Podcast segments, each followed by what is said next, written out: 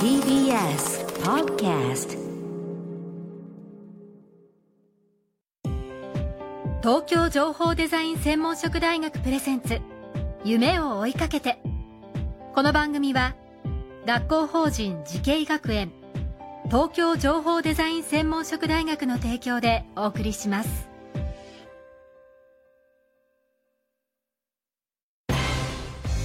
未来あったらいいな。こんな世界できたらいいな。情報とデザインの新しい学びをクリエイト。才能と未来を共に育てる。学校法人慈恵学園東京情報デザイン専門職大学。来年4月開学予定。オープンキャンパス開催中です。夢。それはもうすぐ実現する。新しいコンセプトとテクノロジーであなたの才能と未来が開花する学校法人慈恵学園。東京情報デザイン専門職大学プレゼンツ。夢を追いかけて。今夜のお客様は前回に続きまして株式会社 DXR 研究所で AI や数理最適化技術の産業面への応用研究に取り組んでいらっしゃる渋谷俊之さんです。よろしくお願いします。こんばんは渋谷です。さあ前回はですね、えーまあ、渋谷さんが開発された技術でものづくり日本の技術をあらゆる面で効率化それ、まあえー、しているとお話を伺いました。で、えー、本当にもうものづくり日本もまだ負けてはいないしその強い分野として、まあ、まだ存在し続けるとお話を伺って大変心強かったんですがそんな渋谷さんがこの先です。10年後20年後まあ、ひいては100年後未来をどのように予想しているのか伺います。えー、非常にこう漠然とした質問になるんですが、その技術面も含めて渋谷さんの想像する未来っていかがですか？はい。いわゆる物を直接作るというよりはですね、うん、例えば設計を支援する、はい、生産を支援する、まあそういったずっと取り組みをやってきまして、はい、そういう意味では。いわゆるものづくり技術というものをずっと携わってきました。はい、で今そのやっぱものづくりというのは非常にあの厳しい状況にあってですね、うん、あのコスト高とかですね、はい、あのまあ、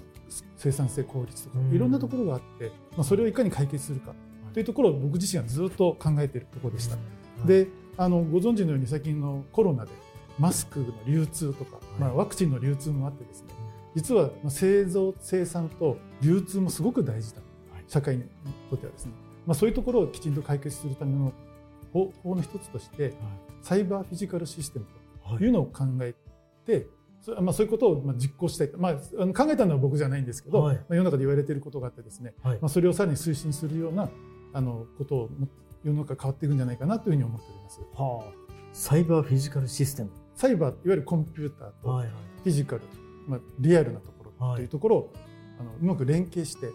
より良いあのそのサイいわゆるリアルな問題をサイバー上で解決していくっていうのが考え方なでちょっと抽象的なんですけど、はいはい、あのちょっと具体例でお話ししますと、はい、例えば工場って実際物を作ってるんです、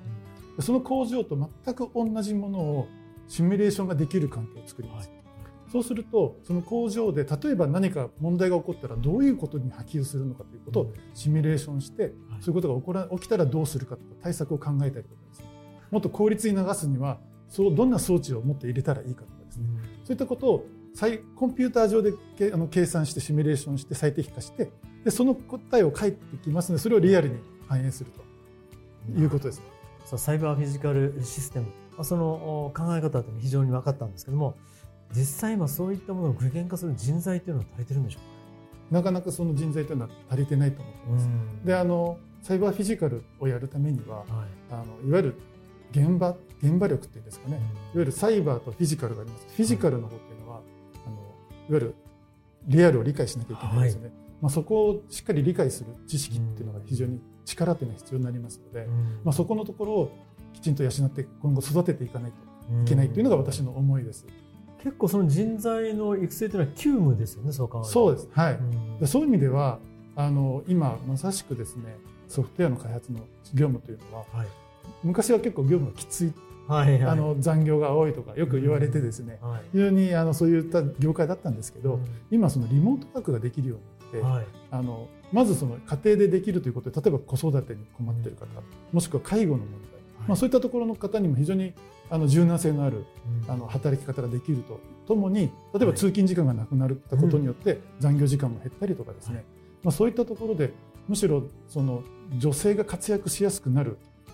条件が非常に増えてきてですね、はい、僕はもっとその女性の方がですね、この領域にどんどん飛び込んできてですね、はい、あの盛り上げてほしいと思いますし、うん、またあのなんていうんですかね、まあ、多様性っていうんですかね、うん、そういった意味でもですねあの、まあ、我々男性とはまた違った視点でいろいろものを見てもらってですね、よりいいものが作れるんじゃないかな。例えば開発とかができるんじゃないかなと思っております。はいまあ、そういう人材、まあ、女性も含めて多様化も必要。ただしそういった人材の育成は急務だということなんですけどもそこで渋谷さんは東京情報デザイン専門職大学の教員もされるということなんですけどもどのような人材を育てたいですか、はい。えっと、まずはですね、あの先ほどのサイバーフィジカルという話で、その実務力という話をしたと思うんですけど、はい、で実はこの大学の特徴としまして、まあ、実習演習あと実務実習ですね、まあ、そこ非常に力を入れてるはい、まあ、それこそがいわゆるあの社会の課題をリアルな課題をきちんと捉えてそしてそれをまた大学に持ってきてそしてまた考えると、まあ、そういったあのルーチンワークがきちんとできる環境だと思ってまして非常にそこを僕は期待しております。でもちろんそういったところも非常に魅力なんですけど僕自身はあのなんていうんですか僕のその、まあ、教えるにあたっての思いなんですけど、はい。はいいわゆるその情報技術というと AI とかそういったところにですねついつい目が行きがちなんですがやっぱりその基礎がとても大事だと思ってまして、はい、なぜかというとそういった技術はどんどんどんどん新しく変わっていきます。それにこうきちんとキャッチアップするための専門知識基礎知識というのはとても大事だと思ってまして要はあの OS がアップアップデートするようにですねどんどん世の中の技術に合わせて自分がアップデートできるようなスキルをきちんと身につけると、まあ、そういうところもあの意識してですね、まあ、教員続けていきたいなやっていきたいなと思っております。はい。こう今までの大学のイメージですと理論ですとか、はい、そういったことをこう教えるというイメージだったんですがどうでしょう？この学校の場合はいわゆるもう実務とそうですね、はい、はい、実務ときちんと連携した、はい、まあ、理論も含めてですね、うん、やっていくというところが特徴だと思ってますので、まあ、そこをきちんとあの、まあ、教員として回せるようにやっていきたいというのが私の思います。うん、人材不足という意味ではやはり即戦力が必要になってくるわけですね。はい、あおっしゃる通りでして、あのまあ、この大学の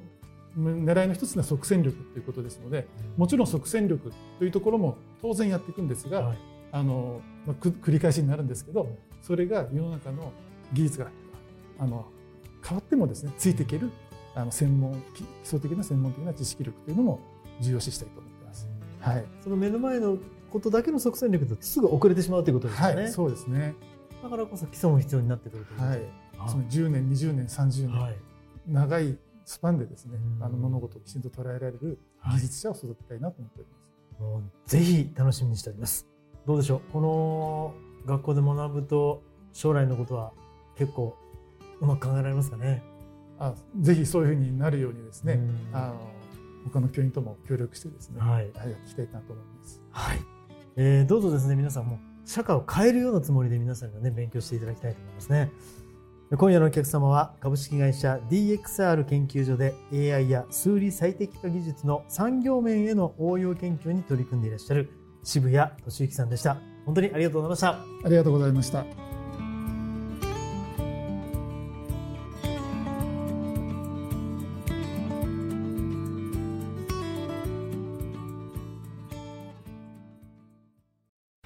情報工学と人工知能。メタバースとサイバーセキュリティ。情報とデザインの新しい学びがそこに。